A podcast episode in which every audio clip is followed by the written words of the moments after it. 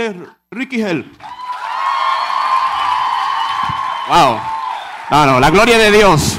No, hermano, no me aplaudo a mí, aplaudo al Señor. Aleluya. Gloria a Dios. Esto no es para mí. ¿Dónde esos clichés que uno se inventa? No me mira a mí, no me mira a mí, mira al Señor. Yo no soy nadie. Soy una basura escogida de Dios. Un trapo de inmundicia, una cucaracha del reino. Un piojo de Cristo, hermano. La gente no sabe qué inventar. Yo soy Ricky Hell, soy pastor, Ministerio Fuerza de Bendición. Dios me ha permitido escribir cuatro libros y uno de esos libros, el segundo, es un libro de humor. Y hoy quise, o me dieron la oportunidad, me invitaron para compartir un poquito de ese humor que ya está registrado en mi segundo libro, que se llama Humor Nuestro de cada día. El primer capítulo del libro se llama, una investigación, una tesis teológica que yo hice. Se llama El rol de los feos en las iglesias. Yo creo que yo soy el único pastor que ha hecho un análisis de cómo por años las iglesias han discriminado y maltratado a los feos. Y yo vengo hoy a discutir eso para ver si, se cambian muchas cosas. Fíjense bien, las estadísticas dicen que en todas las iglesias, de cada tres personas, uno es feo. Mire a su derecha, por favor. Mire a su izquierda. Si ellos no son feos, usted es el feo. Así de sencillo. Ya.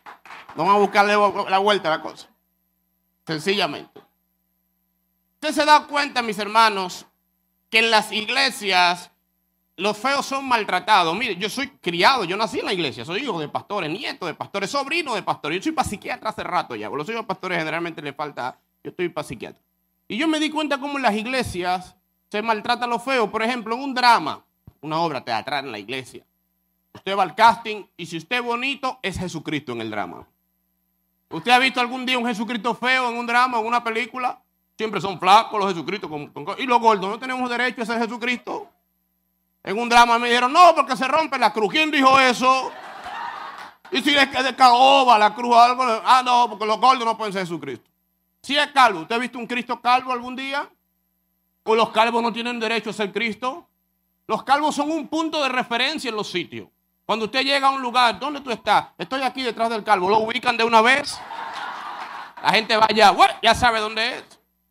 Hermano, apágame, eh, por favor, el que está al lado del calvo, venga acá. La gente sabe de una vez. Pero los calvos no lo dejan ser Cristo en los dramas, no. Si usted es bonito, es Cristo. Si es feo, Judas Iscariote. El endemoniado del drama, el borracho del drama. Siempre. Y eso yo lo he visto en la iglesia y espero que se está grabando esto. Donde quiera que me estén viendo, que cambien eso desde ahora. Y yo voy a hablar de eso. Y no importa que los feos se pongan guapos. Voy a digo lo, que discriminan. Lo segundo es en los ministerios, en las iglesias. Fíjense en los grupos. Si el tipo es bonito, le ponen a tocar piano. Toca piano, ahí va, bien bonito. Si es más o menos, toca bajo. Pero los feos siempre tocan batería, siempre. En todos los sitios. Y si es demasiado feo, tambor y guira. Yo pregunto, ¿un feo no tiene derecho a tocar piano? No lo ponen. No, no lo ponen. Si es en el grupo de adoración, el bonito es la primera voz. Y le ponen nombre que es el líder de adoración, el líder de alabanza. Hay excepciones como Freisy, pero generalmente, pues yo sé lo que usted está pensando. Yo, yo oigo a la gente de ¿y Freisy? Ah, pero espérense. Esta es una iglesia diferente. No, no, el pastor de aquí es un pastor diferente. No, aquí se, hará diferente. Vamos a poner un fuego siendo líder de adoración. Pero generalmente, que cuando yo conocí la novia de Freisy, que era novia en esa época, se llama Pamela. Pamela viene de la iglesia de mi madre. Y cuando yo vi a Pamela y vi a Freisy, yo dije, Freisy se ve que tú oraste mucho por una esposa. Pamela se ve que tú no oraste nada y Dios te castigó. Y toma, recibe. Pamela, tú podías orar más. Dios tenía cosas mejores, pero está bien. Pero Freisy me dijo una frase que tiene todo lo feo. Varón, la belleza es lo de adentro. Porque el feo siempre cree que lo de adentro. Freisy es mi hermano. No vaya usted a pensar que ese es mi hermano. Entonces, el bonito es líder de adoración. Y los feos que son, lo ponen con un solo micrófono a cuatro juntos. En una esquina donde no hay luz. ¿Y cómo le llaman? No tienen nombre, no de nada. No, el grupo que canta ahí. Es más, le ponen de que voz una, voz dos, tenor, así. Segunda voz, segunda voz, oye eso. Ahí, escondido. Y no hable, eh, no vaya a hablar, hermano. Usted es feo, los feos están ahí discriminados. Y eso es un abuso. Y eso hay que cambiarlo desde hoy. Yo vine para que se cambie esas cosas. Si el tipo bonito, pastor de jóvenes, el predicador. Yo voy a los sitios, ah, usted tiene que ser predicador. La gente entiende que porque uno es bonito tiene que ser predicador obligado. Y no me gusta eso. Yo me siento usado a veces, me siento un símbolo sexual en las iglesias. Sí, porque yo, no tengo que ser predicador obligado porque soy bonito. Me metieron obligado, ya terminé predicando, pero yo no quería al principio. Fue obligado, ah, porque usted es bonito, tiene cara de predicador. Pero si es feo, lo ponen a hacer pantomima en la iglesia. ¿Por qué pantomima? Porque apagan la luz y le ponen máscara, nadie lo ve, nada más son guantes moviéndose así. Oh, pero él tiene derecho a ser predicador también. Si es bonito el pastor, los pastores siempre son bonitos, son fitness, te lo ven, bien bonito, gordito generalmente, porque el pastor sin panza no es digno de confianza. Nunca confía en un pastor flaco, nunca. Si somos templo del Espíritu, el pastor tiene que ser el megatemplo del Espíritu, de paso, que se vea. Oh, pero vea acá, un pastor flaco, yo no confío en un pastor flaco. Soy flaquito así, eso es metido en ayuno todo el tiempo. no, no, el pastor tiene que estar prosperado, que se vea de lejos la unción. El espíritu, dicen los teólogos, está aquí en el centro. Entonces el pastor tiene que verse espiritual de lejos. Esa es la primera característica de un pastor verdadero. Y la segunda es que todo pastor verdadero tiene muchos muchachos, muchos hijos. Muchos. La cigüeña no lo visita. La cigüeña vive con él en la casa ahí. Y usted me diría, pero varón, ¿de dónde usted saca esa tesis? Eso está comprobado por los teólogos. Porque todo pastor tiene muchos hijos. ¿Por qué? Porque llega un momento en la iglesia cuando empieza un pastor generalmente no hay mucha gente. Y los hijos son líder de adoración, líder de jóvenes, líder de danza, líder de pantomima, el sonidista, el camarógrafo. Y nunca se te van. Usted ha visto una iglesia que, se me fueron los hijos. No, ellos están ahí siempre obligados. Si la iglesia no crece ya con siete hijos, desde que se casen, cada uno da nietos, muchachos, obligados a crecer esa iglesia. Así que eso es una característica de un buen pastor. Así que yo no estoy hablando nada de aquí. Estoy contando mis estudios mis estudios. No, no, mis estudios. Entonces los feos, volviendo al tema de los feos, un tema importante. No, quiero desviarme de esto. Los feos en las iglesias son tan marginados hasta en la administración, cuando los predicadores ministran. Yo estaba mirando ahí, fijando ahí, me senté, déjame ver si el pastor discrimina. Cuando el pastor hace llamado al altar, al bonito siempre le dicen lo mismo. El bonito le dice, wey, usted va a ser pastor algún día, aleluya. Usted va a ser un predicador, usted va para las naciones, reciba, oh, recibe. El que no es tan bonito ni tan feo, que está ahí entre dos, el pastor le dice, cuando un pastor no sabe qué decir, dice texto bíblico, wey, mira que te mando que te fuerce, mi hijo. Todo lo puedo en Cristo que me fortalece. Avanza, manada pequeña. Ovejita de Jehová, cabrito del Señor, echa para adelante, mi hijo. Jehová es tu pastor y nada te faltará. Ya, eso es porque no sabe y le dice un texto bíblico, es para que no diga nada. Pero cuando es feo el tipo, señores, yo se lo juro por la salud de ustedes, que lo he visto, mire, muchas veces.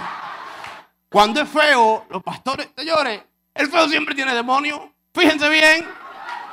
¿Usted ha visto un bonito endemoniado alguna vez en una iglesia? Cuando el pastor va a ministrar, al bonito profecía, al más o menos texto bíblico y al feo, ¿cómo te llama demonio? ¿Cómo te llama diablo? Diablo fuera, sal de ese cuerpo ahora. Sal demonio, ay, fuera, fuera espíritu de canela, ahora. Entonces los bonitos no tienen derecho, digo, eso no es un derecho, tener demonio no es un derecho. Pero los bonitos no pueden un día caer endemoniados, no. Fíjense bien. Y si un bonito cae endemoniado alguna vez, se pone feo, ¡ah! le abre los ojos grandes, se greña y babea, porque tiene que ser feo, obligado. Feo.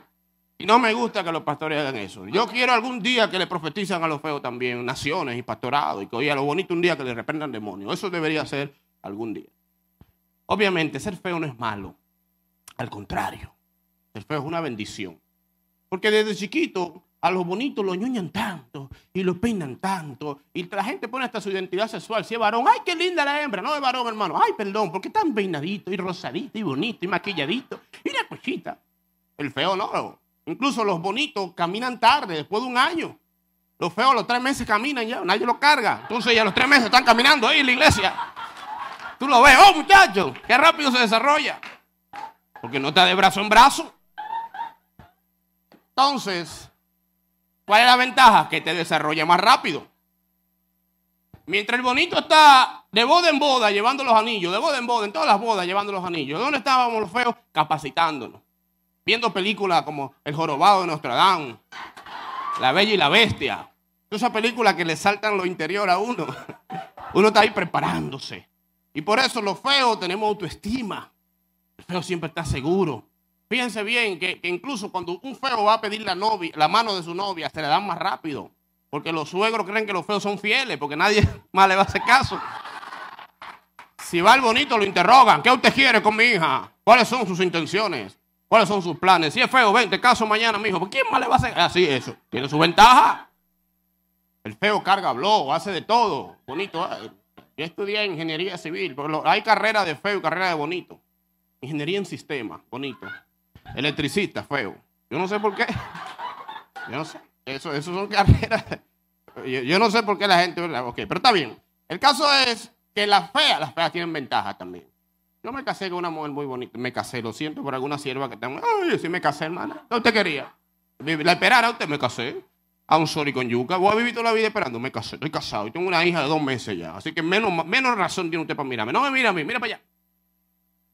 Me casé con una mujer bonita, pero en la iglesia yo siempre oigo a los hombres que están casados con fea hablando de las virtudes de la fea. Y es verdad, porque yo tenía una novia una vez, bien bonitica. No, sí, bien bonitica. Andaba en mi carro, yo tenía un carro viejo. Ahí nació mi primer libro, se llama El Dios de los Procesos, porque el carro nada más me dio proceso. Y este carro me dio tanto problema que de ahí nació el libro. Entonces, en mi carro viejo, un día se me dañó el carro, nada, con la noviecita bien bonita. Y, a ella, yo en la Kennedy, frente al, a un banco famoso de la Kennedy. Y ella diciendo, ay, ¿qué van a decir si me ven? Si mis amigas pasan y me ven. Y, yo con un carro dañado, ella pensando si me ven. Me quillé, salí de eso, libre. A los pocos meses, bueno, pocos meses no, como a los dos años, otra novia, pero ya era media feita. La misma situación. Puente de la 17 de los Minas, camino a la charla de gol, se me daña el carro. Y yo, wow, este carro, la muchacha se me baja del carro. ¿Dónde estaba?